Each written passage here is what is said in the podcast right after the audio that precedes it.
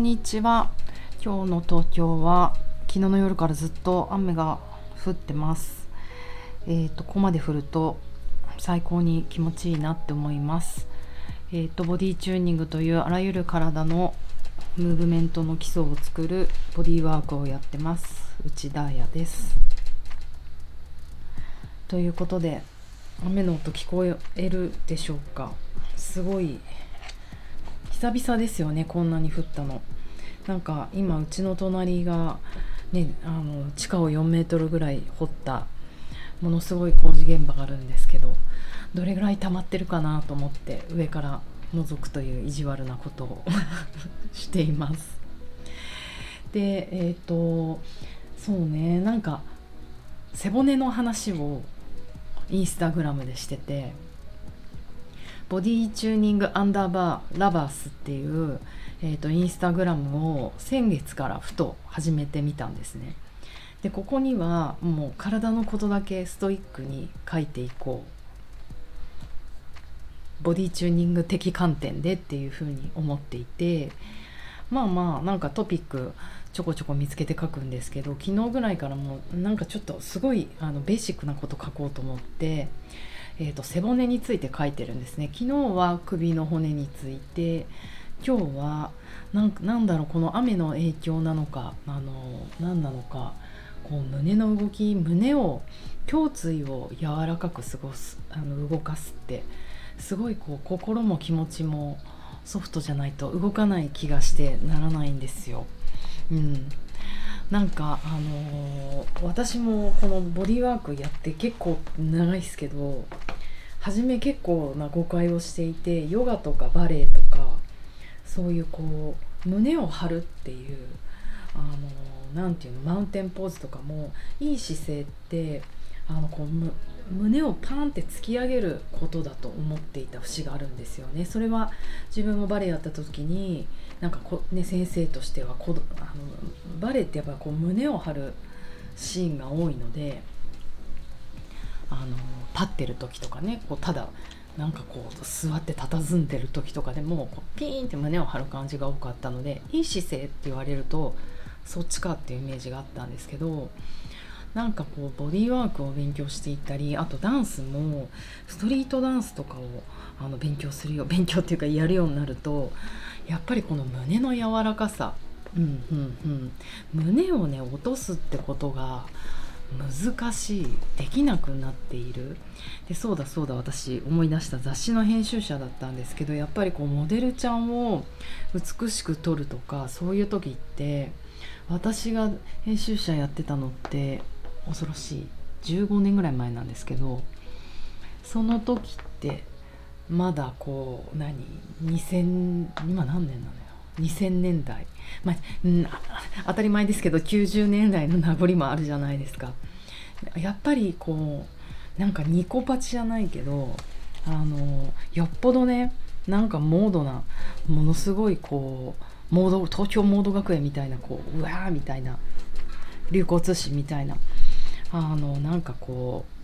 舞踊舞踏みたいにして見せるもの以外は結構ニコパチの写真が多かったと思うんですよね。でもまあケイト・モスとかそういう人たちがスーパーモデルのそのキラキラ系じゃなくてあのケイト・モスとかちょっとこうガリガリだけどなんかストリートっぽくて可愛いみたいな子たちが出てくるとこう姿勢悪いのもスタイルかなと思うんですけどなんかこう編集者も私がやってるようなフィガロジャポンとかバーサンカンとかやっぱこう綺麗な女性っていうとこうピンっていうイメージがあったと思うんですよ。まあ、その裏にあの東京のストリートカルチャーみたいな子たちはなんかこうね脱力まあ道に座ってるような子たちですよねストリート。はこうちょっと姿勢悪めみたいのもあったけどなんか最近の流れとしてやっぱりねポパイとかあのそういうのを見てるとなんかもう何て言うのかな決め写真よりも動作の途中写真が多いじゃないですか。スタバのカップ持って回転扉 回転扉自動扉から出てるところとかってやっぱ動作をさせるってすごく一つありだなと思うのはやっぱり体が固まらないでナチュラルで入れる。でやっぱりモデルがなんかスケートがうまいとかダンスがうまいとかそういう子たちになるとすごくこう胸がうまく落ちてるんですよね。であのそうなんですこの辺ちょっとぜひボディチューニングラバーズのインスタを見てもらいたいんですけど図とかね使って動きも使ってあの説明してるんですがやっぱり私たちのその頭で思ってる体のマッピングが違うとその動作がうまく出てこないえあの復習します。背骨には4つのカーブがあります。じゃあ一番初め首を触ってもらって首は前のカーブなんですね。前腕。これが私もそうなんですけどレッスンしててほとんど半分以上の人がうちに来るような頑張り屋さん世の中であの楽しく活躍して生きてそうなあの社交的な人はストレートなネックになってる人が結構多いです。あのみんなグッて顎を引くのかなクッて。だけど少し顎をパコって上げるわけじゃないけど首は前腕がナチュラル。胸は後腕なんですね。だから胸は落ちる。なんか落ちるっていうとなんか地の果てに落ちるような感じだけど懐深くって感じです。ダウン。でカーブの今度だから逆だから腰椎は腰の骨は前カーブなんですね。それはそうそれはちょっとイメージできますよね。反り腰は嫌だってみんな言うけれどもその程度がディープになったら反り腰だけどもともとはちょっと腰は反れてると。だってその方がお尻が上がって足長くなるじゃないですか。やりすぎると腸骨落ちるけど。で仙骨はちょっと後傾っていうこの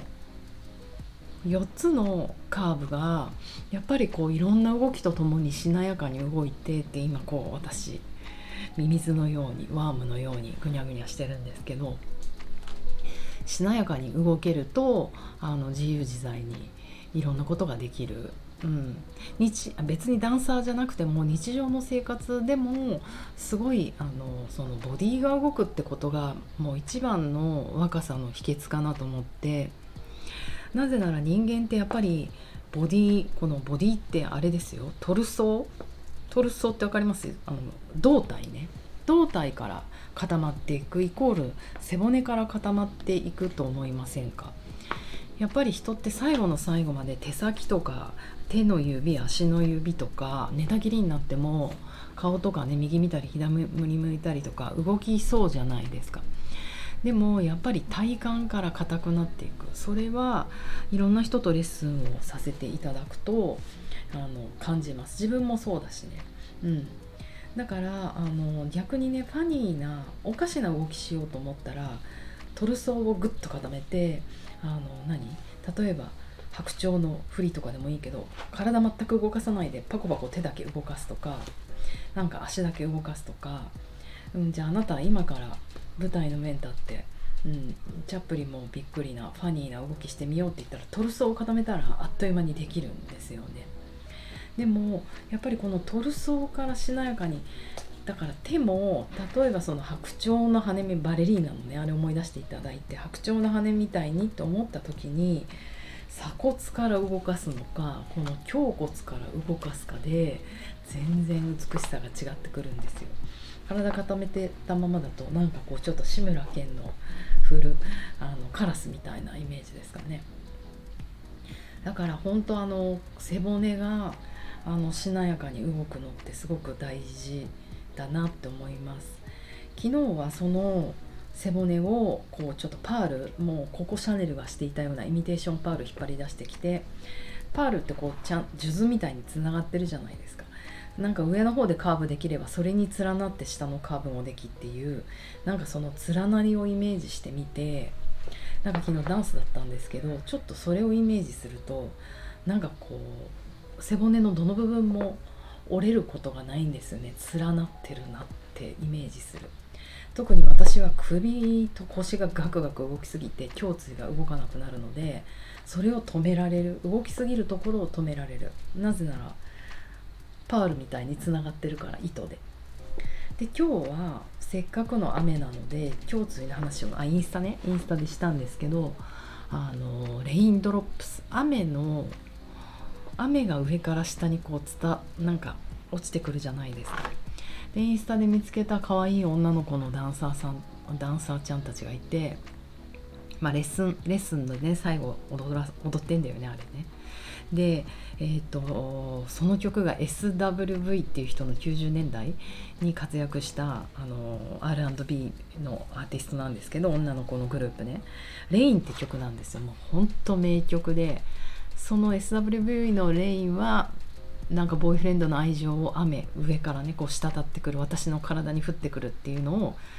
あの例えたんですけどまあまあ今日の場合は背骨あ背骨じゃない。背骨を伝わる雨だと思ってなんとなくイメージとしては頭頂部とかにポタンって落ちたレインドロップが、えー、頭蓋骨通って胸椎あ違う違う頸椎通って胸椎通って腰椎通って仙骨通ってそして足の裏まで伝わっていくみたいななんか素敵なムーブメントだったんですよね。もうこれぜひインスタ見ていただきたいのでもしよかったらあのインスタフォローしていただいてその動画見てみてくださいなんかねこんな雨の日になんかちょっとそういうことを体に紐づけて考えるのって楽しいんじゃないかなっていうか私は四六時中そんなことばっかりしてますってことをお伝えしたくておしゃべりしました。じゃあ皆さん午後も頑張ろう。私も3時からレッスン頑張ります。じゃあね